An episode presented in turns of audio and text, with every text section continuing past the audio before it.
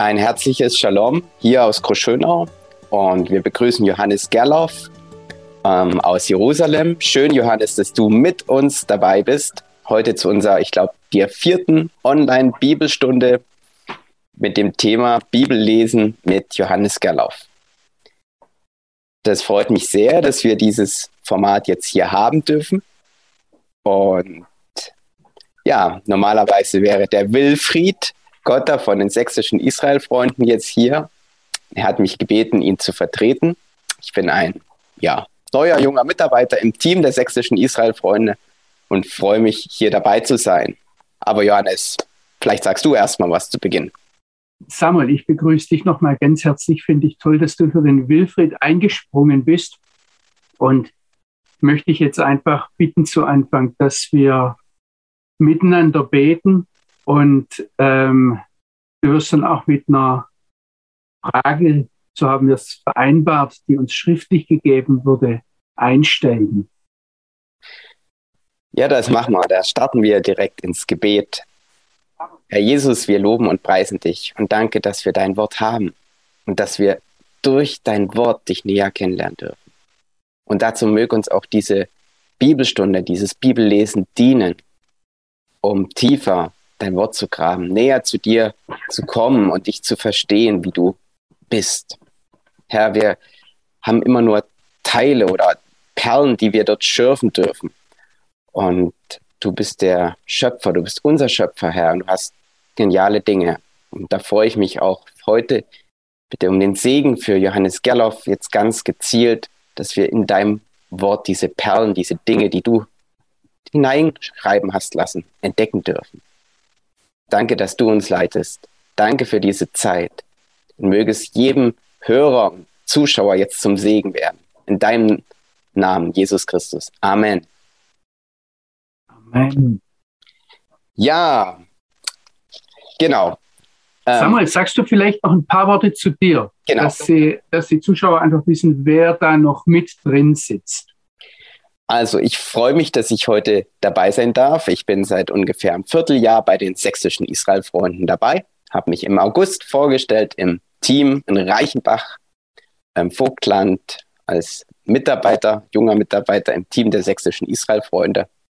Genau, ich komme aus der Industrie, habe dort in den letzten zehn Jahren gearbeitet und Israel liegt mir schon seit ja, über zehn Jahren am Herzen habe verschiedene Reisen gemacht, war auch mit dem Handwerkerdienst in Israel und werde auch, so Gott will, jetzt am Sonntag wieder fliegen als Projektleiter für das Team Süd, was nach Israel reist, ins Kibbutz Niam äh, mit neun weiteren Freunden. Das ist echt spannend, ja. Und heute Abend haben wir diese Bibel. Moment mal, Samuel, ich habe noch eine Frage an dich. Du hast gesagt, du kommst aus der Industrie und soweit ich informiert bin, hast du die Eisenbahnwaggons gebaut, die hier in Israel rumfahren. Stimmt das? Das stimmt. Da habe ich 2012 angefangen und einer meiner Punkte war Qualitätssicherung und Kontrolle. Und da gehörte neben der Lackierung natürlich auch das Bekleben von den Piktogrammen dazu, der hebräischen Schrift. Und das war natürlich dann spannend zu sehen, was ist oben, was ist unten, was ist vorn, was ist hinten, was ist links, rechts. Und da bin ich mit der hebräischen Schrift hier in Görlitz, hier in Sachsen, in Kontakt gekommen und das war dann ein Anlass, na, da sollte man doch mal zumindest die Buchstaben lesen können. Ja, und dann hat sich das so weiterentwickelt in den letzten Jahren. Sehr schön. Also jetzt habe ich dich unterbrochen. Genau. Also hebräische Schrift, Eisenbahnwaggons haben wir, glaube ich, über 500 gebaut. Die fahren alle in Israel rum. Äh, die schönen roten Doppelstockwaggons. Genau. Und jetzt äh, zurück zur Bibel oder zu denen, die jetzt dabei sind. Ich weiß, heute sind welche zum ersten Mal da. Wir haben also vor drei Monaten begonnen, hier mit dem Bibellesen bei 1. Mose 1, Vers 1. Und wollen bei dem Anfang bleiben, im Wort Gottes zu studieren, Gott näher kennenzulernen. Schön, dass du, dass ihr zum ersten Mal auch dabei seid. Und es soll ein Dialog sein, oder es darf ein Dialog sein. Und deswegen möchte ich an den Johannes eine Frage mitgeben, die mir eine Schwester gestellt hat, die das letzte Mal zum ersten Mal dabei war. Die Frage lautet zu 1. Mose 1, Vers 1. Am Anfang, am Anfang schuf Gott Himmel und Erde. schuf Gott mit seinem Sohn Jesus Christus gemeinsam oder schuf oder Gott schuf und Jesus Christus machte. Sie verweist jetzt an dieser Stelle auf 1. Korinther 8, Vers 6 und schreibt dann noch eine Anmerkung dazu, dass sie es total wertvoll findet, dass bei der Auslegung des Alten Testaments das Evangelium des Neuen Testaments mit einbezogen werden könnte. Johannes, deine Frage. Also zunächst mal, ich fange vielleicht mit der zweiten Sache an, weil das möglicherweise viel mehr Leute interessiert als, ähm, als die erste Frage. Äh, die Sache mit dem Bezug zum Neuen Testament. Ich halte mich da ganz, ganz bewusst zurück. Ich meine, ich bin mir bewusst, ich bin, ich bin als schwäbischer, pietistischer Christ aufgewachsen. Ich habe Theologie studiert in Tübingen. Ähm, ich kann mich von meiner Vergangenheit nicht einfach losschälen und lösen. Aber ich, mir ist gerade auch hier in der Zeit in Israel, das heißt in den letzten 30 Jahren, eigentlich schon vorher, aber klar geworden. Und es springt mir immer mehr ins Gesicht, wie sehr wir geprägt sind von einer antijüdischen christlichen Tradition und Theologie. Das geht ganz, ganz tief bei uns rein. Das merken wir gar nicht. Ich glaube auch nicht, dass wir in, mit ein paar Überlegungen, mit ein paar Korrekturen das, das jetzt einfach umdrehen können. Was ich bei mir probiere und im Blick auf mein Bibellesen tue, ist, dass ich sage, ich möchte einfach mal hinsehen, was der Text sagt. Ich höre andere Stimmen. Ich versuche zu sagen, woher kommen die? Wer sind die anderen Stimmen? Sie möglichst genau darzustellen, aber möglichst nah dran am Text zu bleiben. Und, und das bedeutet jetzt natürlich, dass ich nicht immer gleich in, in das Neue Testament hineinspringe oder aber ähm, immer gleich von vornherein die, die neutestamentlichen Parallelen oder wie wir das vom Neuen Testament her zu verstehen haben, dass ich das immer gleich ähm, nenne, sage. Ich glaube übrigens, und das möchte ich hier ganz offen die Karten legen, ich, ich, ich glaube, also die Karten offenlegen, nicht Karten legen, ich glaube, dass es falsch ist, wenn wir sagen, wir wollen das sogenannte Alte Testament vom Neuen her lesen. Weil die Frage dann ist, ja, und woher lesen wir das Neue? Woher wissen wir, wie welche Begriffe zu verstehen sind? Und bei dieser Frage grinst mich dann schon ganz groß eine heidnische, griechische und lateinische, römische und griechische Philosophie an, die uns zutiefst geprägt hat. Ich möchte die Bibel lesen, so wie Gott sie uns gegeben hat. Das heißt, vom Anfang zum Ende hin. Und ich denke, der eine oder andere wird schon gemerkt haben, dass ähm, vieles, warum es auch jetzt so lange dauert, am Anfang da Fahrt zu gewinnen im ersten Mose 1, ähm, vieles uns dort ganz grundlegend fürs Bibellesen, fürs Verständnis, für die Beziehung mit dem Vater im Himmel, ähm, also als Grund gelegt wird, ganz grundlegend erklärt wird. Die Frage, ob jetzt Gott mit seinem Sohn Jesus Christus gemeinsam geschaffen hat oder Gott schuf und Jesus Christus machte, da kommt zum einen äh, das rein, dass ich auf diesen Unterschied zwischen Schaffen und Machen äh, aufmerksam gemacht habe. Da kommt aber zum anderen dazu, dass wir als Christen gleich von einer ganz bestimmten Art der Trinitätstheologie her denken. Und da sind sich Christen, wenn man über Mitteleuropa hinausgeht, wenn man zum Beispiel hier in den Orient kommt und die orientalischen Kirchen sieht oder schon die ähm, ostorthodoxen Kirchen, da sind sich Christen gar nicht einig. Und ich habe auch den Verdacht, dass wir da an vielen Stellen ins Spekulative hineinkommen. Ich möchte doch, weil jetzt 1. Korinther 8 genannt wurde, einmal diese Stelle ansehen. Und äh, wenn ihr eine Bibel da habt, dann bei sowas immer mit aufschlagen. Also es geht um 1. Korinther 8, Vers 6 hatte sie genannt. Und ich lese einmal vor, was da steht und übersetze das aus dem Griechischen. Da heißt es aber, wir haben doch einen Gott, den Vater, aus dem alle diese Dinge Zusammenhänge, was auch immer, sind und wir auf ihn zu. Also Gott, den Vater, von ihm kommen alle Dinge und wir sind auf ihn zu oder gehen auf ihn zu. Und wir haben einen Herrn, Jeshua, den Messias, Jesus Christus steht da. Ich habe das bewusst so übersetzt, durch den alle diese Dinge sind und wir durch ihn. Da kann man jetzt natürlich ganz viel äh, raushören. Aber das Einzige, was Paulus hier über die Schöpfung sagt, ist, dass alles vom Vater herkommt. Es geht in diesem Zusammenhang in 1. Korinther 8 um die Frage, dürfen wir Götzenopferfleisch essen? Und er sagt dann, das Wichtige bei der Frage, ob wir Götzenopferfleisch essen dürfen oder nicht, ist die Frage, mit was das manche unserer Geschwister verbinden.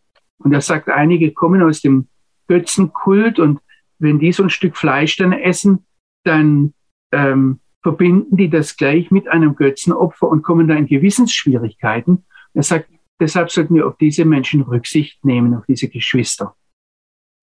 Er sagt jetzt aber eigentlich nur das eine, dass alle Dinge von Gott, dem Vater, herkommen. Das, was ich immer wieder betont habe, was, wo ich sage, es gibt hier nicht einen Teil, der jetzt von Götzen herkommen könnte. Und deshalb, wenn wir, selbst wenn wir Götzenopferfleisch essen, wenn wir nur das Fleisch essen und sagen, was da in der Wurst drin ist, ist mir egal, Hauptsache sie schmeckt gut. Und ich weiß, dass alle Dinge von Gott kommen. Und an anderer Stelle sagt der Paulus, alles ist gut, wenn es mit Danksagung genommen wird, dann kann ich das ruhigen Gewissens essen. Wenn ich es esse und denke, ah, ich tue da mit dem Götzen was Gutes, dann wird es problematisch.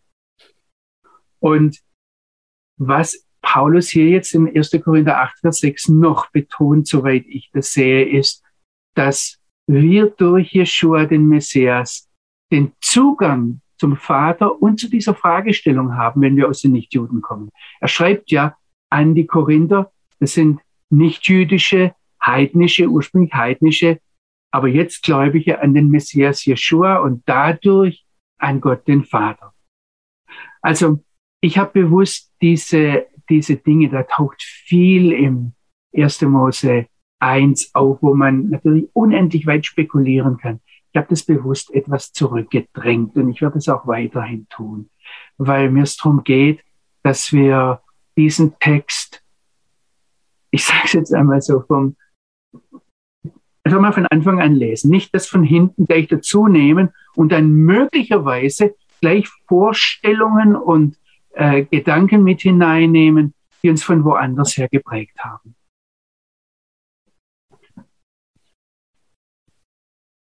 Samuel, du behältst die Zuschauer, die Zuschauerfragen etwas im Blick. Es ist für uns ein Versuch, wie kann man sowas machen, auch online, dass man miteinander ins Gespräch kommt.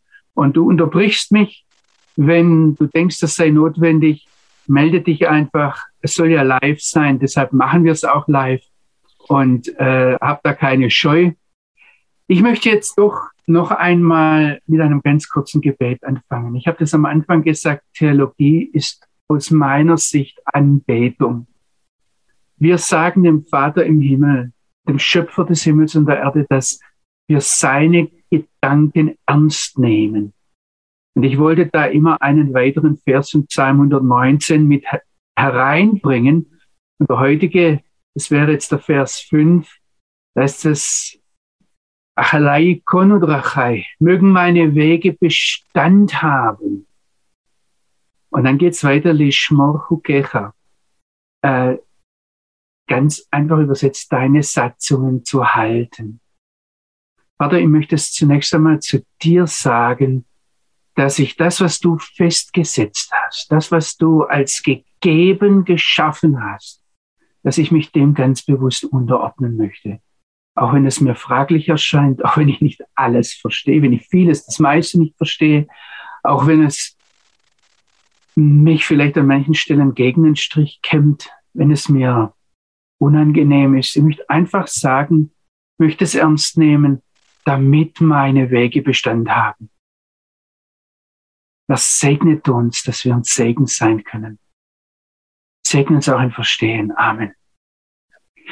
Das Wort mit den Satzungen, das da in Psalm 119, Vers 5 vorkommt, deine Satzungen zu halten. Ähm, das heißt nicht deine Gebote, das heißt nicht dein Wort, sondern es geht hier um etwas, das in Stein gemeißelt ist. Also das hebräische Wort, das hier steht, ist Chok. Und das, das könnt ihr euch vielleicht schon mal merken. Ja, das ist auch ein lautmalendes Wort. Das Wort Chok kommt von Chakak und äh, das macht der Steinmetz, wenn er etwas in Stein meißelt. Also da hört man das schon. Kak, kak, kak, kak, kak, ja, was er macht, kak, kak. Und da kommt das Chok her, das ist dann das, was da in Stein gemeißelt ist. Und ähm, worum es jetzt geht, ist, dass wir dieses in, von Gott in Stein gemeißelte, von Gott als, philosophisch würde ich sagen, als Axiom gegebene, dass ich das bewahre, dass ich mich daran halte, dass ich mich dem unterordne. Haltet das mal fest. Übrigens, wenn ich gerade so kack, kack, kack, kack gemacht habe, dann habt ihr auch schon gesehen, warum man im Hebräischen von rechts nach links schreibt. Weil man ursprünglich das in Stein gemeißelt hat. Und erst als man dann angefangen hat, mit Federn auf Papyrus zu schreiben, da ist dauernd die Feder abgebrochen, wenn man von rechts nach links schrieb. Deshalb hat man angefangen, die Feder zu ziehen und von links nach rechts zu schreiben. Aber das sind so Kleinigkeiten am Rande. Wir wollen jetzt nochmal in 1. Mose 1 einsteigen und ich übersetze noch einmal ab Vers 1 vor, geht dann schnell weiter und es soll heute um die Verse 9 bis 23 gehen. Wenn ihr zu Hause die Bibel habt, schlagt sie auf und seht, was ich übersetze und stelle vielleicht nachher einmal die Frage, haltet mal die Stellen fest, wo ich was ganz anderes übersetze und das gar nicht erwähne und es euch vielleicht gegen den Strich geht und ihr dann sagt, oh, das sollten wir doch nochmal ansprechen und dann meldet euch darauf hin. Wenn wir am Anfang immer eine Frage beantworten, dann deshalb, weil mir das wichtig ist, dass es wirklich ein Dialog wird und dass ihr, dass sie anfangen, Bibel zu lesen und tiefer hineinkommen. Also 1. Mose Vers 1 ganz kurz nochmal zum Wiederholen. Im Anfang schuf Gott die Himmel und die Erde. Aber die Erde geriet durcheinander. Sie war Tohuwabohu steht da. Finsternis auf der Oberfläche der Urtiefe. Der Geist Gottes brütete auf der Oberfläche des Wassers, der Wasser. Und jetzt bricht Gott hinein und sagt, es sei Licht. Da war Licht. Gott sah das Licht, wie gut es ist. Und Gott machte einen Unterschied zwischen dem Licht und der Finsternis. Er gab dem Licht die Berufung Tag und die Finsternis berief er zur Nacht. Und es war Abend und es war Morgen Tag eins.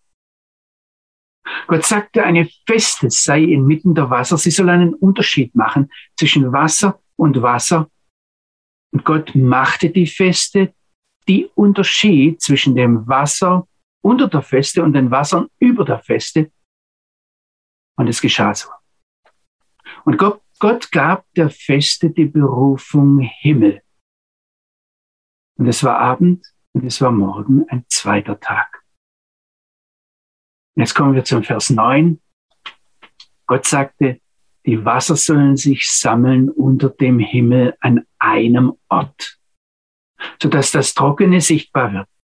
Und es geschah. Gott berief das Trockene zum Land und die Ansammlung der Wasser nannte er Meere. Und Gott sah, dass es gut ist. Gott sagte, das Land soll grünes Gras hervorsprossen lassen, das Samen trägt. Wörtlich jetzt Holz mit Frucht. Also manche übersetzen das mit Fruchtbäume. Holz mit Frucht, das Frucht macht nach seiner Art. Und das jeweils ihr Same auf das Land bringt. Und genau das passierte. Und Gott brachte, und das Land brachte, das Land brachte grünes Gras hervor, das Samen trägt nach seiner Art und Bäume, die Frucht tragen, in denen ihr Same ist, nach ihrer Art. Und Gott sah, dass es gut ist. Und so war Abend und es war morgen der dritte Tag. Bevor ich da jetzt weiterlese, möchte ich Ihnen eine Beobachtung mitgeben. Das ist mal gleich unter der Beobachtung mitlesen. Es ist ein Riesenstreit, wie wir die Schöpfungsgeschichte einteilen. Wie viele Schöpfungsakte es sind, die Tage sind relativ klar, wobei es auch da Theologen gibt, die diskutieren. Aber ich möchte jetzt einmal eine, eine Einteilung weitergeben. Und zwar ähm, sagt ein alter deutscher Rabbiner von vor mehreren hundert Jahren, er sagt, die Schöpfungen der ersten drei Tage stehen in Beziehung zu den folgenden drei Tagen.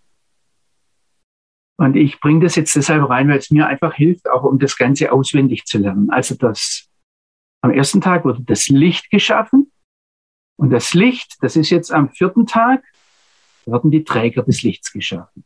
Am zweiten Tag, da ähm, wurde Wasser und Luftraum geschaffen. Und am fünften Tag, da werden Wasser und Luft mit Lebewesen gefüllt.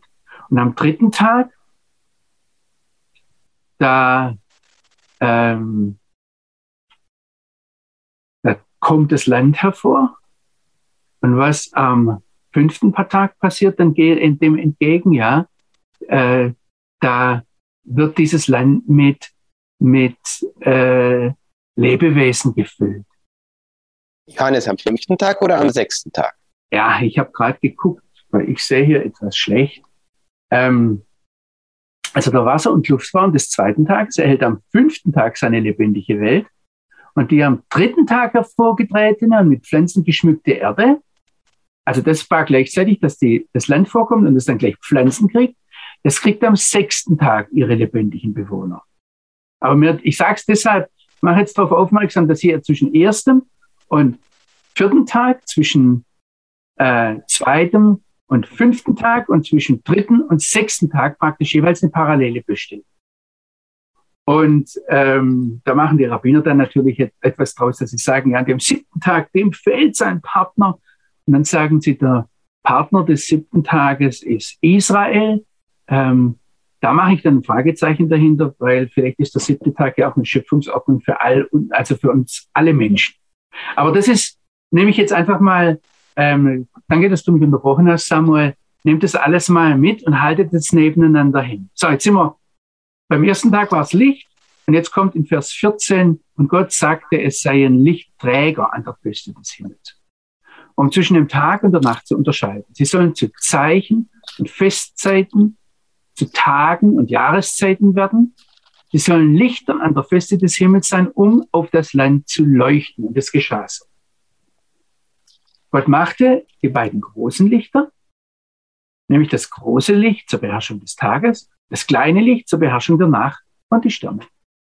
Und Gott setzte sie an die Feste des Himmels, um die Erde zu beleuchten, bei Tag und bei Nacht zu herrschen und um zwischen dem Licht und der Finsternis zu unterscheiden. Und Gott sah, dass es gut ist. Und es war Abend und es war Morgen ein vierter Tag. Also, und jetzt kommt der fünfte Tag und dem gegenüber steht, wenn wir zurückdenken, der zweite Tag, da hat Gott die Feste geschaffen, die, die zwischen Luftraum und Wasser, also der Himmel, der da unterscheidet. Vers 20. Und Gott sagte, die Wasser sollen vom Gewimmel lebendiger Wesen wimmeln. Auf der Erde sollen Vögel flattern, auf der Oberfläche der Feste der Himmel. Und Gott schuf die großen Ungeheuer oder Walfische oder Krokodile also ich muss jetzt ganz klar sagen, an diesem fünften Tag, wo das geschaffen wird, sei es vom Gewimmel äh, oder sei es vom Flattern oder seien das jetzt die Ungeheuer, die Tanninim, im, im Neuhebräischen sind das die Krokodile, ähm, wahrscheinlich sind es aber Walfische oder irgendwelche Meerungeheuer, irgendwelche, weiß nicht, Dinosaurier vielleicht, ja. Ähm, also es gibt kaum einen Text, wo die selbst die rabbinischen Theologen so oft sagen, das ist dunkel, das verstehen wir nicht, das wissen wir nicht genau, da können wir nur raten, da geht's hin und her. Und ähm, das macht natürlich für Spekulation Tür und Tor auf. Also Gott schuf die großen, was auch immer, Viecher. Und jede lebendige Seele, die kriecht, das Wasser bewimmelt nach ihrer Art. Und alle Vögel mit Flügeln nach ihrer Art. Und Gott sah, dass es gut ist. Und Gott segnete sie und sagte, seid fruchtbar und werdet viele, mehret euch. Füllt die Wasser der Meere. Die Vögel sollen viele werden im Land. Und es wurde Abend und es wurde Morgen ein fünfter Tag. Ich setze jetzt mal hier ab. Es geht eigentlich direkt weiter. Wir müssen ganz schnell in den sechsten Tag reingehen. Aber ich möchte hier ein paar, drei oder vier Punkte einmal etwas näher ansehen, weil uns diese Punkte ganz, ganz wichtig sind für das, was später kommt, für das, was danach kommt.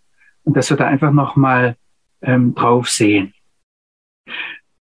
Der erste Punkt, den möchte ich einmal nennen, der Schöpfer gibt eine Ausrichtung.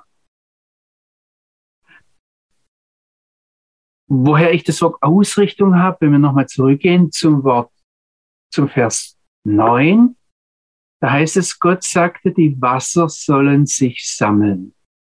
Und es geht mir jetzt um dieses Wort sammeln unter dem Himmel an einem Ort. Dieses Wort ist auf Hebräisch die Wortwurzel kuv vav hey. Wer das dann näher wissen möchte, ich vermute, der Samuel hat es öfters in den Eisenbahnwaggons in unterschiedlichen äh, Variationen angebracht. Es taucht im Vers 10 noch einmal auf, wo es das heißt, Gott berief das Trockene, Gott rief dem Trockenen zu Land. Und die, und dann kommt das Wort, die Ansammlung der Wasser nannte er Meere. Und das Wort Ansammlung, das kennen jetzt wahrscheinlich auch einige von unseren Zuhörern schon, das heißt Mikwe. Also da ist auch diese Wortwurzel köve hei, kuf waf hei drin. Und was jetzt Gott zunächst einmal gemacht hat, ganz praktisch, er hat dem Wasser gesagt, wo es hin soll. Er hat ihm Grenzen gesetzt. Und zwar auf unterschiedliche Art und Weise. Es kann durch einen Luftdruck sein, es kann am Rand sein, es kommt dann zum Land hoch, ja. Und ähm, aber er gibt dem Wasser eine Ordnung. Und das ist eine, eine wichtige Sache. Ich möchte es deshalb auch einfach nochmal ähm, ganz kurz andeuten, damit diejenigen, die sich überlegen, ob sie vielleicht Hebräisch lernen, äh, doch sagen, also doch, ich, ich, ich, ich sehe da Dinge im Hebräischen, die sieht man in anderen Sprachen nicht, die können auch nicht übersetzt werden. Also dieses, ähm, diese Wortwurzel kuf wav hey ähm, taucht zum Beispiel auf in dem Wort kav. Kav heißt heute im modernen Hebräisch eine Linie, ist eine Richtschnur. Haltet das mal fest, Richtschnur. Wir werden wahrscheinlich ganz oft, wenn wir eine Richtschnur haben, da jemand haben, der was misst.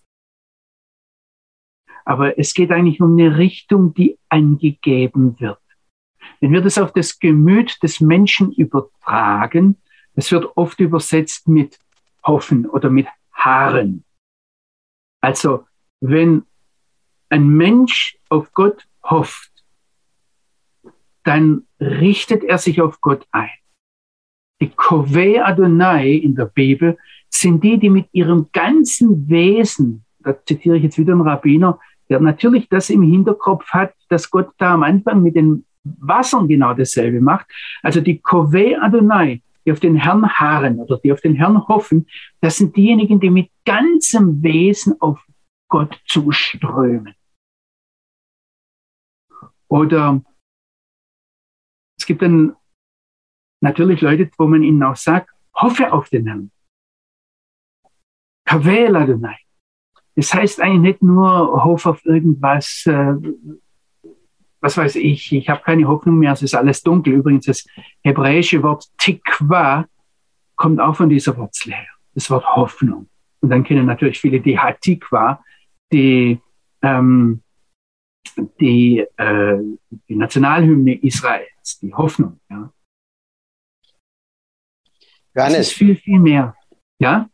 Darf ich, darf ich noch eine Frage stellen, weil du gerade bei den Versen 9 und 10 und äh, mit den Buchstaben so hantierst? Da habe ich noch eine Frage zu den Wasser. Wasser oben und Wasser unten. Kara Yamim. Ähm, Mayim ist Wasser, Hamayim steht hier und dann steht Yamim.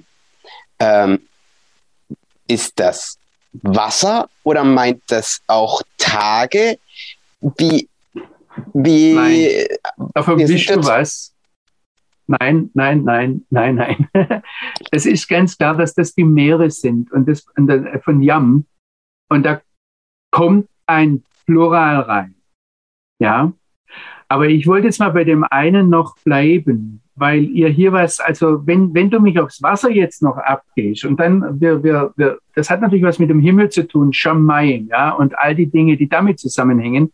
Ähm, ich habe versucht, eine Richtung reinzukriegen und das heute einfacher zu machen, indem ich zu sage, also Gott gibt Ausrichtung. Und da ist diese Wortwurzel kava, kave, tikva, ja, mikwe äh, drin und das Ausrichtung geben, wenn wir an eine Mikwe denken, da denken wir natürlich dran, dass wir ähm, uns alle untertauchen. Die Frauen müssen einmal im Monat im Judentum in die Mikwe gehen, wenn sie ihre Blutung hatten. Ähm, Männer gehen auch immer wieder in die Mikwe. Das heißt, das hat was Reinigendes. Und ich bleibe jetzt nochmal beim Wasser, beim Bild vom Wasser, ohne in die, die Buchstaben, die du jetzt gleich angesprochen hast, ähm, äh, da, da weiter reinzugehen. Wenn wir mal sehen, welche Richtung das Wasser hat und wie das Wasser diese Richtung verfolgt, und wenn wir sagen, das soll eine, ähm, ein Vorbild sein, wie wir Gott verfolgen sollen, wie wir uns auf Gott ausrichten sollen, dann, dann sehen wir, dass ich Wasser mit der Hand gar nicht festhalten kann. Das geht immer durch, ja. Und ich sehe vor allem was anderes. Wasser muss fließen was Gott hier macht oder gemacht hat, indem er die Wasser sammelt. Wir denken dann, jetzt hat er sie alle in einen großen Kochtopf reingetan, aber er hat sie eigentlich in einen Austausch, in einen Kreislauf. Er hat es, das Wasser, ähm, er hat diesen Kreislauf in Gang gesetzt, den wir ansehen und der zu einem, einem ähm, Grundelement der Schöpfung ist. In dem Augenblick, wenn wir Wasser stehen lassen, wird es tödlich. Selbst wenn es vom Himmel herkommt. Das beste Beispiel ist dafür Qumran. Die Leute in Qumran sind wahrscheinlich an ihren Reinigungsbädern, die sie einmal im, am Tag äh, genommen haben oder manchmal auch mehrfach, äh, wahrscheinlich daran gestorben. Denn überlegt euch mal, wir durften da nicht Wasser wechseln. Im Sommer hat es in Qumran kein anderes Wasser. Das heißt, ihr müsst euch eine Badewanne vorstellen, die Mikve dort in Qumran, da ist die ganze Truppe von Männern, hat den ganzen Sommer im gleichen Wasser gebadet. Dass sich dann natürlich auch Bakterien wohlfühlen, sagenhaft gut. Und das ist das beste Bild davon, das hat Gott so nicht geschaffen. Und er hat sich was anderes gedacht. Er hat diesen Kreislauf geschaffen, das Wasser sich überhaupt nicht einsperren lässt und wenn wir es mal meinen, es sei im Toten Meer eingesperrt, dann entflieht es nach oben. Deshalb sinkt der, die Oberfläche des Toten Meeres auch im Jahr um einen Meter, weil das Wasser in Bewegung sein muss. Das hat Gott dort dem Wasser an Ausrichtung gegeben. Und wenn ich jemandem zusage, hoffe auf den Herrn, und sage, ich habe eine Ausrichtung auf den Vater im Himmel, wie es Wasser eine Ausrichtung hat, ständig zu fließen. Und wenn wir diese Ausrichtung nicht haben, dann enden wir in einer stinkenden Pfütze. Da habe ich jetzt, ja? Da habe ich doch noch eine Frage zu dem Wasser, was fließt. Ist das fließende Wasser, also Wasser in Bewegung, das gleiche von dem biblischen Ausdruck her wie lebendiges Wasser? Oder meint das was anderes? Das ist genau der Punkt, dass das lebendige Wasser das Wasser ist, das, das praktisch nicht festgehalten ist. In dem Augenblick, wenn Wasser festgehalten ist, deine Gedanken gehen in die richtige Richtung. Ja? Ähm, in dem Augenblick, wenn Wasser festgehalten ist, wird es tot. Und deshalb, äh, danke Samuel, das ist genau das, was ich bezwecken möchte mit diesen ähm, Beobachtungen am Text. Ich möchte jetzt aber gern weitermachen, ich möchte zum zweiten Punkt kommen. Der zweite Punkt ist, der Schöpfer delegiert. Das ist eine ganz wichtige Sache, dass wir das sehen. Und wenn wir das begriffen haben, dieses Grundprinzip in der Schöpfung drin, dann wird das unsere ganze Einstellung zum Vater im Himmel verändern. Er, delegiert und schafft damit eigentlich schon, also so wie er im Wasser was gemacht hat, ähm, in anderen Schöpfungselementen, ich komme da gleich auf die Einzelheiten, legt da einen Weg, der nachher uns Menschen bestimmt. Also ganz am Anfang, wir haben über das Wort bara, über das Wort schaffen gesprochen, haben gesehen, dass das auch wie ein Brunnen, wie eine Quelle sein soll, aus der sich dann etwas entwickelt. Gott, es kommt alles von Gott her. Aber Gott gibt jetzt ganz bewusst Aufgaben ab an seine Schöpfung. In Vers 6 hatten wir das, da taucht die Rakia auf, die Feste, das Firmament, wie auch immer wir das übersetzen, dass die Aufgabe hat, zwischen Wasser und Wasser zu unterscheiden. Deshalb haben wir dann im Vers 7, habe ich die Übersetzung korrigiert, etwas anders gemacht. Ich habe dann nicht gesagt, dass Gott unterschied zwischen den Wassern über der Feste und den Wassern unter den Feste, sondern die Feste unterscheidet zwischen den Wassern, die über und die unter. Und Gott weist seinen Geschöpfen immer Funktionen zu, die sie zu erfüllen haben. Deshalb ruft er da auch nicht nur was in die Landschaft, sondern er beruft. Und jetzt haben wir es hier in unserem Text, die, das Land soll pflanzen und dann nachher in Vers 24 habe ich gesagt, ich muss gleich weitermachen, ja, Tiere hervorbringen. Und wir haben die, die, die dann innerhalb der Pflanzen ist es so, dass die, ähm, die, äh, das Holz die Aufgabe bekommt, Frucht zu bringen und das Kraut die Aufgabe bringt, Samen zu bringen. Das macht der Schöpfer, aber es ist etwas, das sieht dann für uns so aus, als wenn es von alleine passiert. Wir Menschen kommen dann auf die dumme Idee, dass wir gar keinen Schöpfer mehr brauchen. Ähm, diese dümmere Idee oder diese dumme Idee bekommen wir dann besonders bei den Lichtträgern in den Versen 14 bis 19. Also diese Lichtträger sollen, das wäre das wörtliche Übersetzung oder leuchten, ja, die haben nicht selbst, was wir oft denken und in der Schule lernen, dass die Sonne Licht hat, ja, sondern nach der Aussage der Bibel spiegelt die Sonne nur etwas vom Licht wieder, das ganz am Anfang geschaffen wird. Und zwar die erste Aufgabe ist, sie soll das Licht in einer reduzierten, erträglichen, hilfreichen Weise weitergeben. Sie soll beleuchten. Sie soll zwischen Tag und Nacht unterscheiden. Auch das ist eine Aufgabe, die die Lichtträger von Gott bekommen haben. Und dadurch wird dann die Zeit messbar und damit nutzbar. Die Lichtträger, die machen uns Orientierung. In der Zeit zum Beispiel. Zeit wird messbar und dadurch, damit nutzbar. Und, und dadurch machen die uns eine Orientierung möglich. Aber dann auch im Raum der Schöpfung, wenn wir dran denken, ähm, es ist bis heute so, dass Leute, die segeln lernen oder Leute, die ein Schiff äh, äh, steuern sollen, die lernen, wie das mit den Sternen ist, mit den Gestirnen. Also die, die Lichtträger machen uns eine Orientierung in der Schöpfung möglich und dann machen sie uns sogar eine Orientierung in der Geschichte der Schöpfung möglich. Sie sollen Zeichen und Festzeiten Tage und Jahreszeiten festlegen. Und sie können dann, wir sehen das im Neuen Testament, Hinweise sein auf außerordentliche Ereignisse oder wenn Gott etwas zu sagen hat oder wenn er etwas tun möchte, können sie auch aufs Gericht hinweisen. Kommt an unterschiedlichen Stellen in der Schrift zum Ausdruck. Das Problem ist jetzt, wenn wir Menschen die Astronomie mit der Astrologie verwechseln, also nochmal, um das langsam und unmissverständlich zu sagen, wenn Sie Astronomie mit Astrologie verwechseln. Und wenn Sie dann sagen, Mensch, was man da alles an den Gestirnen ablesen kann, das müssen Götter sein.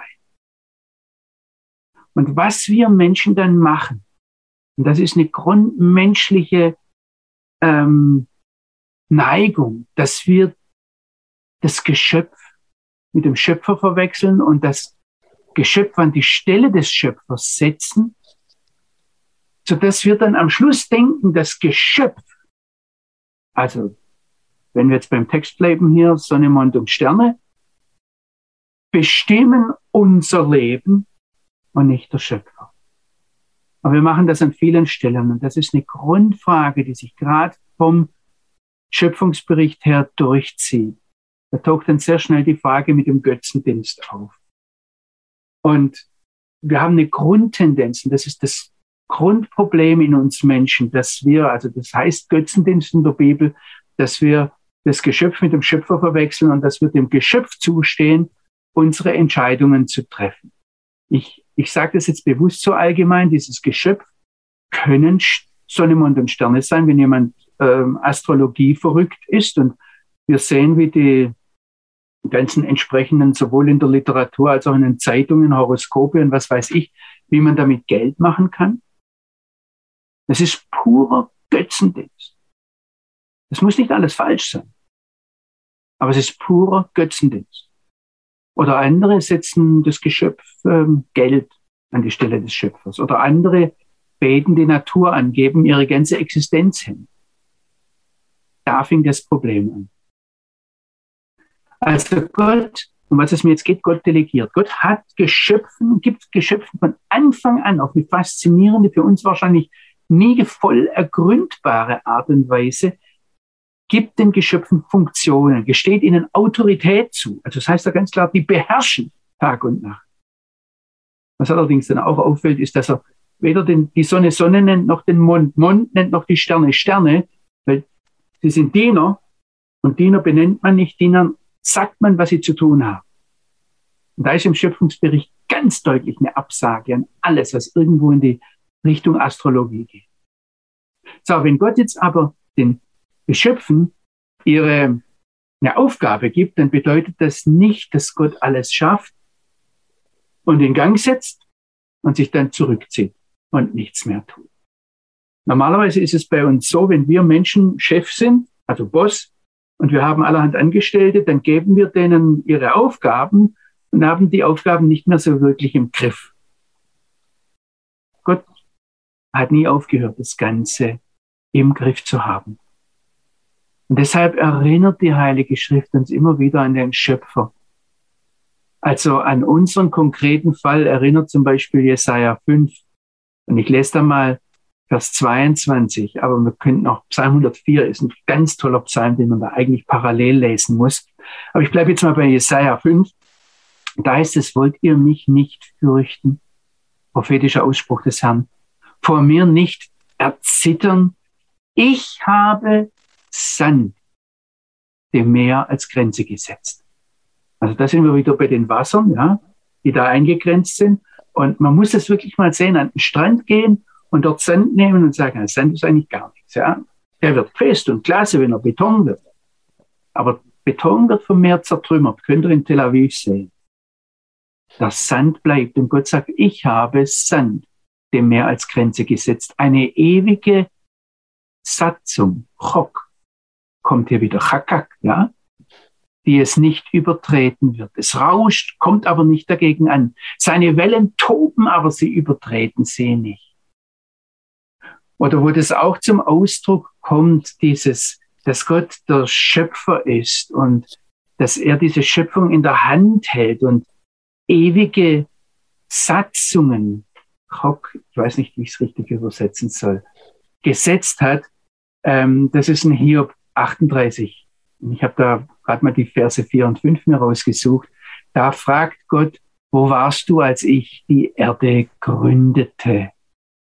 Sage es, wenn du so klug bist. Wer hat ihre Maße bestimmt? Weißt du es? Oder wer hat über sie die Messschnur gezogen? Ist es hier übersetzt? Er hat, wer hat über sie ausgespannt? Und da ist wieder dieses Wort Kav, von dem wir herkommen. Also, wenn die Schöpfung aufhört, auf den Schöpfer zu verweisen, dann wird sie zum Götzen. Wenn wir jetzt beim Lesen der, der, des Schöpfungsberichts so innerlich, wenn es dauernd mit uns läuft und wir wollen jetzt dauernd wissen, was sagt uns das über Wissenschaft und wie steht da also die wissenschaftlichen Aussagen, lässt sich das vereinbaren oder nicht vereinbaren, dann ist allein schon diese Fragestellung, wenn mich dann jemand zwingt, du musst jetzt anhand der modernen Wissenschaft diesen Text beurteilen, da weiß ich, dass der dem Götzen Wissenschaft dient. Da ist der Götze Wissenschaft das Maßgebende. Und da haben wir schon wieder, Gott hat uns unseren Verstand gegeben. Gott hat uns die Wissenschaft gegeben. Gott sei Dank. Aber die Frage ist, wo wir ganz unversehens mit unserem Wissen, auch in unseren Diskussionen, übrigens auch wovor wir Angst haben, wo wir den Schöpfer mit dem Geschöpf vertauschen. Also noch einmal, Gott delegiert, das war die zweite Sache. Die erste Sache war, Gott gibt eine Ausrichtung. Zweites, Gott delegiert. Ich habe jetzt noch eine dritte Sache und eigentlich noch eine vierte, aber mal gucken, wie wir mit der Zeit hinkommen. Also das dritte ist, dass Gott, der Schöpfer, in Arten schafft, in Spezies etwas von vornherein macht. Und er erwartet dementsprechend von uns, dass wir uns das sind jetzt alles so komische Worte, ja, artbewusst verhalten.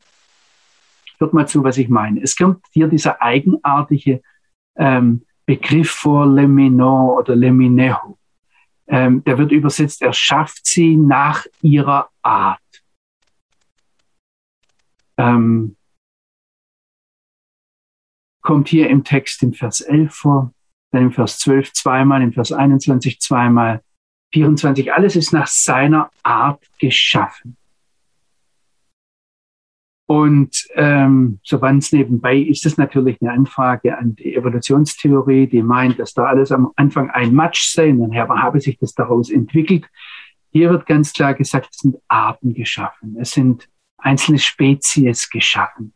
Und die ganze organische Welt, wie wir sie kennen, wird sichtbar beherrscht von diesem, wie sagen wir, Lemino, Lemineho, das ist das hebräische Wort, also Artgesetz. Übrigens, wenn, wenn wir hier die Rabbiner fragen, woher kommt dieses Wort, sie wissen es auch nicht.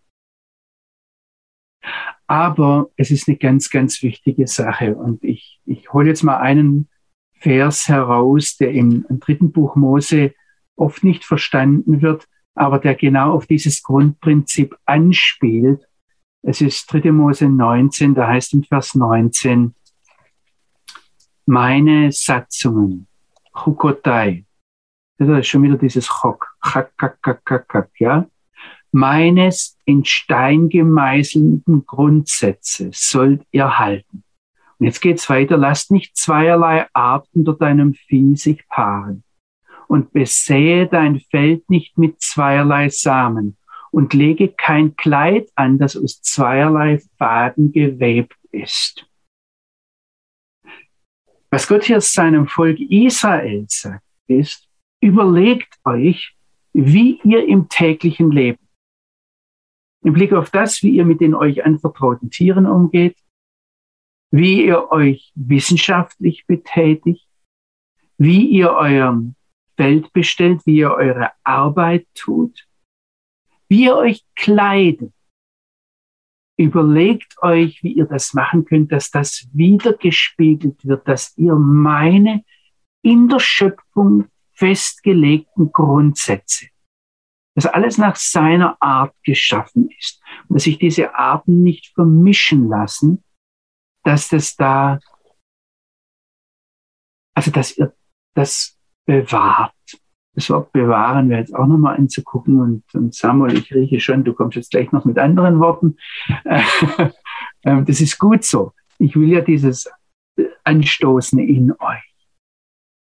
Es ist übrigens etwas, wo wir, wenn wir uns den Ordnungen, den Satzungen, den in Stein gemeißelten Satzungen, also den in, den, in, der, in der Schöpfung verordneten Dinge, wie das, dass das Wasser fließt, und sich einfach nicht einsperren lässt oder dann ist es tot. Ähm, wie wir das zum Ausdruck bringen, wie wir das leben.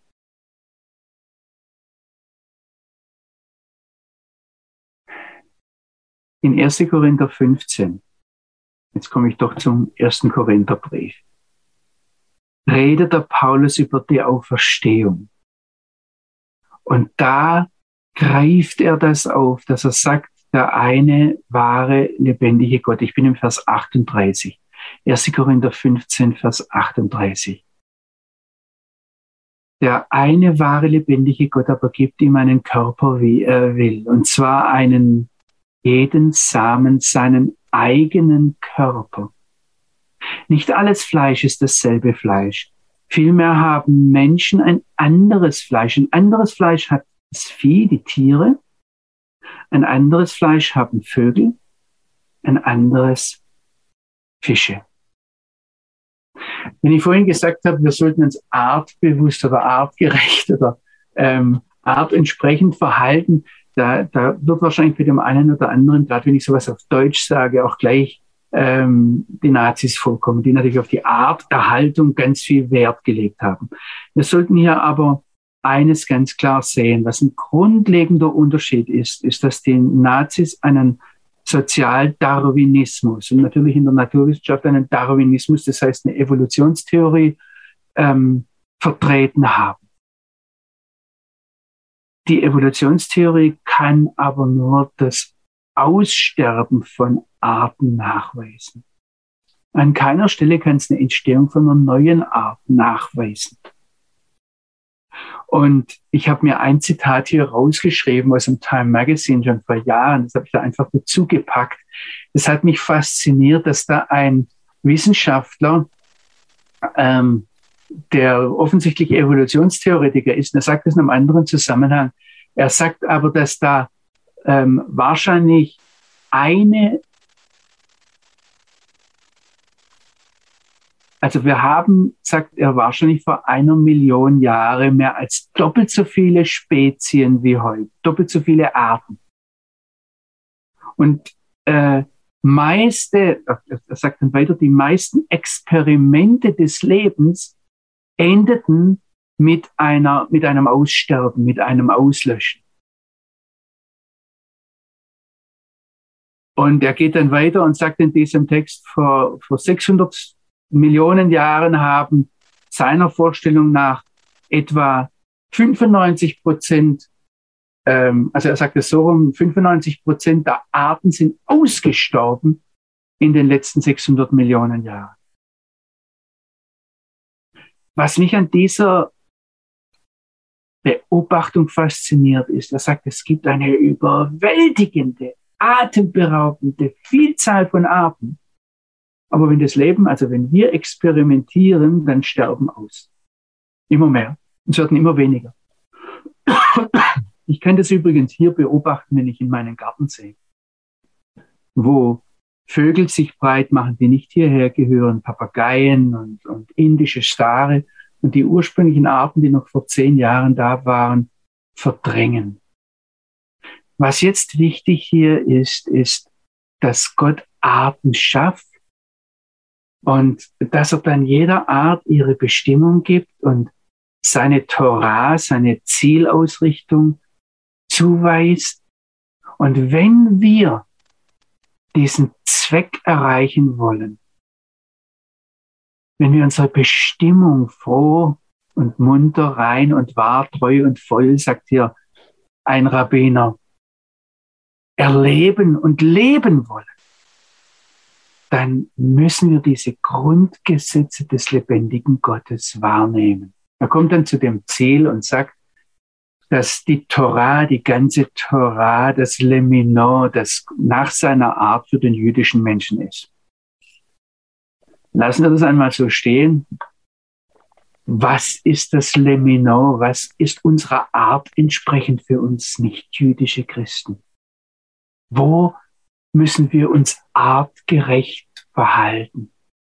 Und dabei darf nicht vergessen werden, dass, da kommen wir später dazu, dass wir als Menschen eine freie Entscheidung haben und dazu geschaffen wurden, Verantwortung zu übernehmen. Das unterscheidet uns von den Pflanzen- und Tierarten. möchte jetzt noch zum Abschluss auf eine Beobachtung hinweisen, die mir am Ende von Vers 22, also so vor Vers 23 dann aufgefallen ist. Da fällt nämlich etwas, was sonst nach einem jeden Schöpfungsakt Gottes erschienen ist. Also überall am Schluss, das ist mein vierter Punkt, dass dieses Vayehichen, und es ist so passiert, am Ende von Vers 22 fällt. Also immer wenn Gott was geschaffen hat, dann stand da am Schluss und es geschah so und es war so. Also also die Feste, das Firmament, die Rakia hebräisch, unterscheidet zwischen den Wassern, ja, es war so. In Vers 7. Oder in Vers 9 hat er die Wasser konzentrieren lassen und das Land erscheinen, den Wassern Ausrichtung gegeben. Und das heißt, es war so geschah so, es ist so passiert. Das Land in Vers 11 bringt Kraut und Bäume hervor und es geschah so. Oder die Lichtträger beleuchten das Land mit all den anderen Aufgaben und es war so. Und in Vers 24 sagt Gott, das Land soll Tiere hervorbringen. Es geschah so. Dann kommt es noch ein letztes Mal vor, wo es um die, die, die, die Pflanzen geht, die er als Nahrung für Menschen und Tiere bestimmt. Und dann heißt es, das geschah so. Also eigentlich könnten wir es vielleicht heute am besten so übersetzen und es funktioniert. Und jetzt bei einigen Schöpfungsakten fehlt dieses und es funktioniert. Und das erste Mal ist es hier im, am fünften Tag bei der Erschaffung der Wasser- und Lufttiere. Und dafür gibt es in diesem Zusammenhang den ersten Segen und den ersten Auftrag. Ich bin jetzt im Vers 22 wo es heißt, dass Gott sie segnete und ihnen dann sagte, und seid fruchtbar und mehret euch. Werdet viele. Und es ist interessant, wenn wir gerade diese sehr sensiblen Tiere aus dem Wasser und aus der Luft nehmen, wenn sie sich nicht wohlfühlen, dann verweigern sie die Fortpflanzung. Am sechsten Tag, ich habe das gerade schon gesagt, gibt es zweimal dieses und es funktionierte, und zwar wo das Land, die Erde das Land, die Landtiere hervorbringen soll und wenn Gott die Pflanzen als Nahrung bringt. Heißt es, es funktioniert. Bei der Erschaffung des Menschen, die irgendwie eine Fortsetzung der Erschaffung der Landtiere ist, aber doch dann scharf davon unterschieden ist. Also, wir kommen das nächste Mal dran, wie Gott ähm, nach einer transparenten Überlegung nach einer Beratung höchstpersönlich die Hand anlegt, fehlt dieses und es funktioniert oder und es war so ebenso wie nach der Erschaffung der Fische und der Tiere. Und dafür gibt es im Vers 28, genauso im Vers 22, einen Segen und eine Anordnung, einen Auftrag. Ich habe den Verdacht, aber ich gebe das jetzt einfach mal so weiter am Ende und wir gehen dann das nächste Mal in Vers 23, 24 weiter. Ich habe den Verdacht, dass am Ende von Vers 22 dieses und es geschah so fällt, weil Gott irgendwo auf sein Ja des Armen der Geschöpfe erwartet. Und dabei bleibt natürlich ich möchte es nochmal dick unterstreichen, ein Unterschied zwischen den Menschen und den Luft- und Wassertieren. Und dieser Unterschied ist entsprechender Art zu beachten. Aber da ist was offen. Da ist was nicht fertig. Da ist was nicht, da ist was nicht ein Rock in Stein gemeißelte Satzung, sondern da steht jetzt eigentlich die Erwartung da, an, an, in dem Fall an die Luft- und Wassertiere, jetzt seid mal fruchtbar und jetzt mehrt euch mal. Was Gott tut, ist, dass er die Tiere im Wasser und in der Luft segnet. Das heißt, er gibt ihnen die Fähigkeit, die Wasser zu bewimmeln. Also ich habe das bewusst rausgelassen, da gäbe es ganz viel. Wenn du dir über die Yamim und die ich glaube schon, dass da irgendein Zusammenhang besteht zwischen Yam, obwohl es eine andere, ähm, also Mayim ist eine andere Wurzel als Yom. aber da gibt es in den Worten ganz, ganz viel, was da noch drin steckt.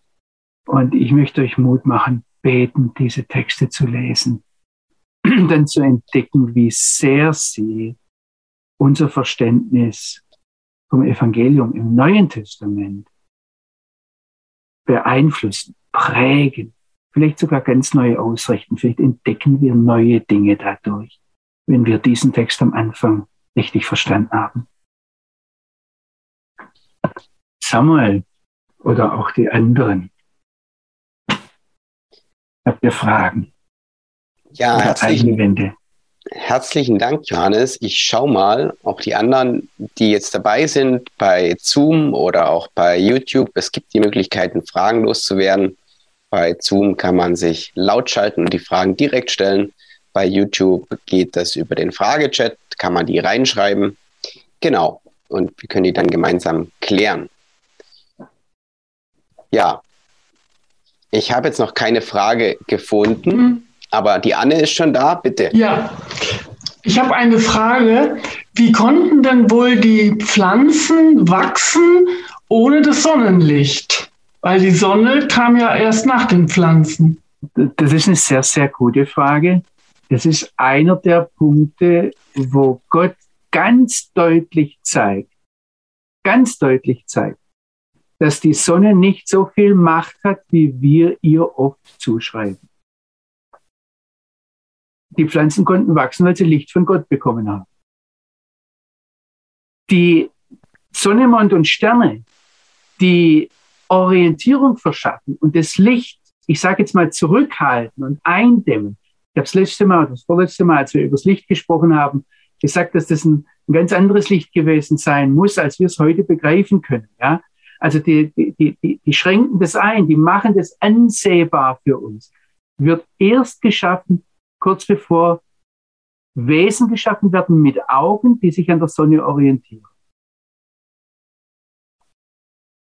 Und an, am Mond und an den Sternen. Was hier ganz deutlich gemacht wird, ist, dass ähm, ich, ich kann mir auch vorstellen, ich weiß es jetzt nicht, ich will mich nicht zu weit aus dem Fenster lehnen, aber ähm, diese ganzen Fragen nach, ähm, ob es noch anderes Leben im Universum gibt oder so, kann da eine Antwort drin liegen. So wie es uns der Schöpfungsbericht be beschreibt, und er hat natürlich unsere Perspektive im Blick, sind diese Geschöpfe Diener, die ja Tag und Nacht beherrschen. Und da, da steht ein sehr gewaltiges Wort. Und sie sind gewaltig aus unserer Perspektive, aber sie sind Diener, die Gott nicht mehr beim Namen nennt. Und das ist eine Sache, die, also da ist eine ganz eindeutige Botschaft. Also gerade im Blick auf die ganzen astrologischen, äh, das, das lässt sich ja, was weiß ich, bis hineinverfolgen, wenn Leute äh, ich will jetzt nicht, ich, ich will eigentlich nicht gegen irgendwas sprechen, aber ich glaube, ihr versteht schon, wo das Geschöpf zum Gott gemacht wird. Deshalb ist es mir auch immer wichtiger, dass wir den biblischen Sprachgebrauch nehmen und vom einen wahren, lebendigen Gott sprechen. Das, sowohl das Hebräische als auch das Griechische sagt einfach nur der Gott. Das wird bei uns meistens nicht übersetzt. Aber Paulus ist es ganz wichtig, es geht nicht um die Gerechtigkeit Gottes, sondern es geht um die Gerechtigkeit des einen wahren, lebendigen Gottes, der unverwechselbar da ist, der nicht irgendein höheres Wesen ist, der nicht irgendwo, was weiß ich, mit unserem Verstand begreifbar wäre. Danke für die Frage. Also ich schaue gerade noch mal im Chat. Im Chat ist gerade noch keine Frage. Da stelle ich eine zwischendurch. Du hast gesagt, Sonne und Mond werden nicht so direkt genannt. Also es wird vom großen und vom kleinen Licht gesprochen. Und dann ist doch aber hier im Hebräischen Hakovavim, Kokavim oder Kochavim. Sind das nicht die Sterne oder ist das ein anderer Ausdruck? Am Schluss warst du richtig, dass du mit Kochavim, ja, also das ist richtig ausgesprochen, ähm, aber das ist alles, was du, also das ist gut, wenn du sowas machst. Vielen Dank, dass du dich da raushängst, ähm, weil die Leute dann merken, äh, dass das mit dem Hebräischen gar nicht so einfach ist. Und äh, da merken sie dann vielleicht auch, wie dumm manche deutsche Theologen waren, wenn sie gemeint haben, Jesus äh, sei irgendwie ein dummer Zimmermann gewesen oder einfach ein Handwerker. Der konnte in der Synagoge einfach so diesen Text lesen. Kochavim. Ähm, äh, ja, sind keine Namen. Okay. Es ist ein Sammelbegriff. Ja, so wie mir, mir Orot vorher auch da steht, ähm, also äh, wie, wie die leuchten. Mhm. Der Text umgeht ganz eindeutig. Also wenn, wenn man, wenn man Shemesh hat, ja, zum Beispiel Sonne, ja, dann kommt man gleich zu Aschams und ist in Damaskus und hat sofort, also Aschams ist der arabische Name für Damaskus, ähm, äh, hat sofort äh, irgendwelche irdischen äh, Götzen, Gegebenheiten vor sich, die da äh, sofort sich verbinden lassen. Ja, und dann sind wir, sind wir sofort beim Horoskop in irgendeiner Zeitung. Mhm. Danke. Ich finde es ganz toll, wenn ihr euch hinterher, ihr könnt über unsere Webseite, äh, die, die ja dann angegeben wird, auch nachher, wenn das, ähm, wenn das äh, veröffentlicht wird. Ich hoffe, dass das klappt, trotz der technischen Schwierigkeiten, ähm, dass, dass ihr unsere Webseite findet und da könnt ihr mich auch direkt erreichen und entweder wir greifen das auf ähm, und äh, äh, ich werde es hier im, im, in der Sendung praktisch beantworten oder aber wir ähm, ich, ich beantworte es äh, schriftlich, indem ich per E-Mail da zurückkommen. Mir ist wirklich wichtig, dass wir irgendwie miteinander daran arbeiten, ähm, dass wir an weiterkommen an diesen Texten. Da liegt so viel drin und ähm, es zeigt etwas von unserem geistlichen Zustand, wenn wir das langweilig finden. Schön.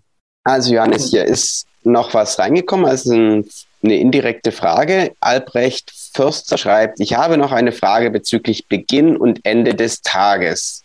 Ich weiß nicht, ob er da jetzt noch nachlegt und das konkreter formuliert.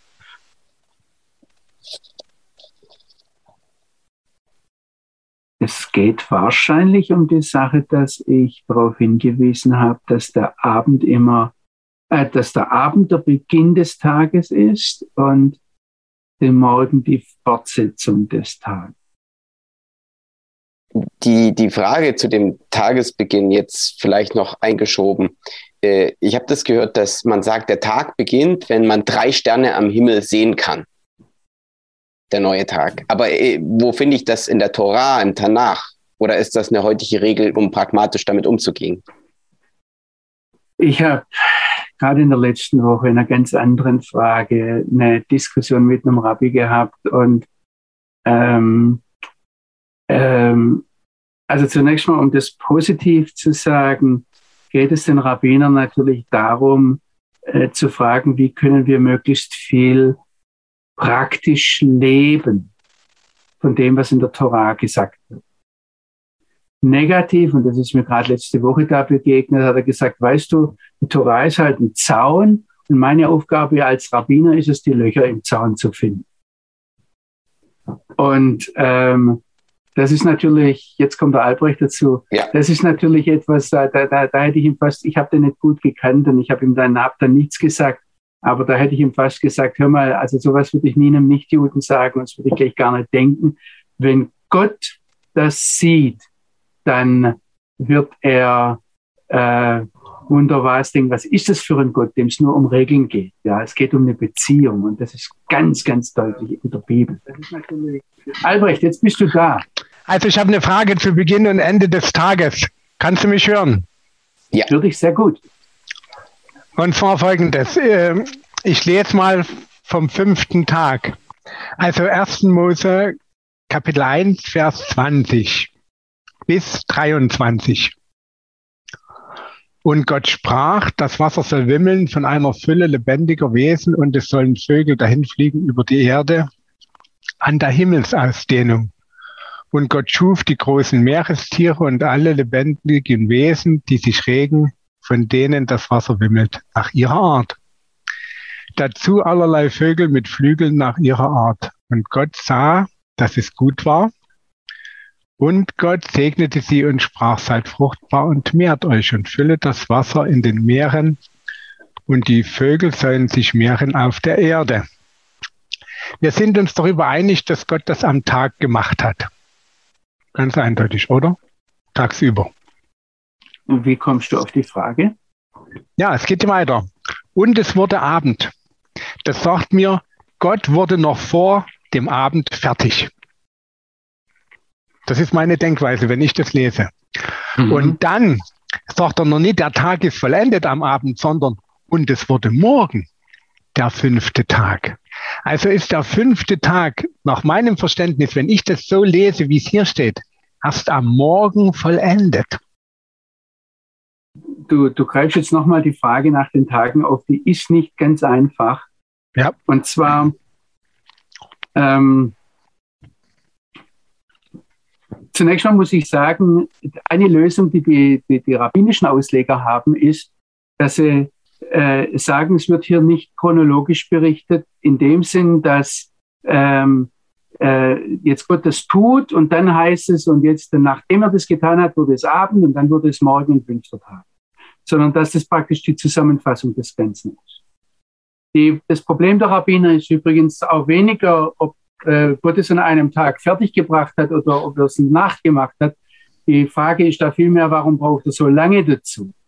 Weil, warum hat also ähm, der, der Samuel hat letztes Mal, die, ich glaube, die ganze Schöpfungsgeschichte innerhalb von fünf Minuten vorgelesen.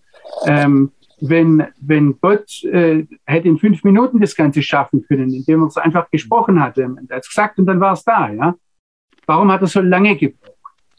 Also der Text möchte uns was sagen. Und ich, ich weiß es nicht, ob das jetzt chronologisch, also ähm, ob das, äh, wenn, wenn er am fünften Tag das gemacht hat, ja, ähm, dass er diese Meerestiere und dann die, die Vögel geschaffen hat und denen das zugesprochen hat, ob das war und dass es dann heißt, und danach wurde es Abend und wurde es Morgen, ein fünfter Tag, sondern ich glaube, dass es einfach die Klammer drumherum ist. Und im, im Hebräischen ist es auch nicht so, dass es also, ich, ich habe ja auch dann, wenn Gott was ansieht und sagt, das ist gut, ähm, da ist nicht klar, ob das gut war oder und jetzt nicht mehr ist, sondern von der Formulierung her, ähm, Gott sah es an und gut. Ja. Ähm, also, das heißt jetzt, wenn ich das so deutsch sage, natürlich was anderes. Ähm, aber um jetzt deine Frage dazu beantworten, ich, war, ich würde das wahrscheinlich nicht chronologisch so nacheinander sehen, wie jetzt du das vorgelesen hast, Verse 21, ähm, dass Gott es geschaffen hat und dann danach wurde es, sondern er sagt, und in, in, während er das gemacht hat, wurde es Abend, wurde es Morgen, ein fünfter Tag. Und am fünften Tag ist es passiert. Macht es Sinn? Ne, wirklich, wirklich. Ich habe eine Vermutung. Ja? Und zwar, es gibt ja die Geschichte in der Bibel von Nehemia. Der hat die Stadtmauer wieder aufgebaut und dann kamen die Händler auch am Sabbat in die Stadt. Mhm. Und dort hat er freitagsabends schon die Stadttore geschlossen, dass kein Händler mehr hereinkam. Und da sehe ich eine gewisse Tradition, dass das mehr oder weniger eine Tradition hat, dass der Sabbat am Freitagabend beginnt von dieser Geschichte mit dem Nehemiah. Das ist Punkt eins und Punkt zwei. Am großen Versöhnungstag heißt es, du sollst praktisch vom Abend bis zum nächsten Abend fasten. Und dass man daraus das ableitet, dass der Tag am, äh, am Abend beginnt, ist für mich so eine Vermutung, so ein Gedanke. Du liegst da ganz richtig. Also das, äh, und das, das habe ich auch am Anfang betont, die, die Einteilung ist Abend und Morgen ist ein Tag. Das heißt, am Abend, am Abend beginnt der Tag nach dem biblischen Denken. Mhm. Und ich, ich denke, dass das vielleicht auch eine der Sachen ist, wo wir über Gesetze nachdenken müssen und über Ordnungen nachdenken müssen, die uns prägen, wo wir unser Leben danach, ausrichten, weil eigentlich das, was wir am Abend machen, bestimmt den ganzen Tag. Das ist was dran, ja. Hm. Ich danke dir für deine Ausführung nochmal. Ich danke dir für deine Frage. Ich finde es toll, wenn sich Leute melden. Die Frage vom Thomas, Frage zu 1. Mose 1, Vers 1. Ich habe schon verschiedene Formulierungen gehört, einmal am Anfang, einmal im Anfang. Kannst du das erklären, Johannes? Ich glaube, dass es eine, eine Sache ist, dass wir im Deutschen eigentlich nicht im Anfang sagen, sondern dass es im Hebräischen, wie so. im Griechischen weiß ich jetzt nicht ganz genau, aber ich glaube, ähm, da müsste ich jetzt eine Konkordanz im, im Kopf haben. Da frage ich meinen Sohn, der hat, der, der hat da studiert und, und der weiß es dann oft schneller. Ähm, ob das im, im Johannes 1, Enarche, Enhologos, also ich kenne das auswendig, aber ich weiß nicht, ob das dem Hebräischen nachempfunden war, weil es im Neuen Testament solche Dinge gibt, wo die Jünger einfach Hebräisch getickt haben und das dann auf eine etwas komische Art und Weise ins Griechische rübergenommen haben. Da hört man den, sage jetzt mal, den Ausländer raus, ja. Ähm, ja. Äh, äh, aber sonst wäre es so, dass im Hebräischen und im Griechischen es einfach wörtlich übersetzt im Anfang heißt, aber wir im Deutschen natürlich sagen würden am Anfang. Was für einen Unterschied würde es aus deiner Sicht machen, ob im oder am Anfang? Aus Deutsch. Der, der, Zeitraum im Anfang ist deutlich größer gefüllt. Am Anfang ist für mich ein Punkt und im Anfang ist ein Zeitraum. Okay, also dann ist die Aussage, wenn es um die Frage geht, da kann ich klar darauf antworten. Äh, da, äh, wenn die Bibel anfängt, Bereshit oder das Neue Testament En Arche, das ist kein Zeitraum, sondern das ist ein Startschuss. Okay, dann ist für mich am Anfang sinniger. Ja, ja, klar. Also das ist, deswegen okay, sage ich, im, im, im Deutschen würde es wahrscheinlich mehr Sinn machen, am Anfang hm. zu sagen. Okay. Ähm, Danke, Johannes. Samuel, möchtest du noch mit uns beten? Ich würde genau an dieser Stelle einen Punkt setzen und beten wir noch gemeinsam. Lieber Vater im Himmel, wir danken dir für dein Wort, was du uns gegeben hast. Dass es das Wort der Wahrheit ist, wo wir drin graben und schürfen dürfen, was du aufgeschrieben hast, was dein Wort ist, wo wir dich entdecken dürfen. Immer wieder kostbar und aufs Neue, auch wenn wir nicht alles verstehen. Herr, du hast es uns gegeben, um damit zu arbeiten, zu leben, sich danach auszurichten. Und so bitte ich dich, dass wir über diesen deinem Wort nachdenken, nachsinnen und es mit uns geht. Und auch in alltagsrelevanten Dingen die Basis ist, wo wir Entscheidungen treffen. Herr, segne uns in der kommenden Zeit. Und ich danke dir für diese Bibelstunde. Amen. Amen. Und Shalom, Shalom. Shalom, Shalom.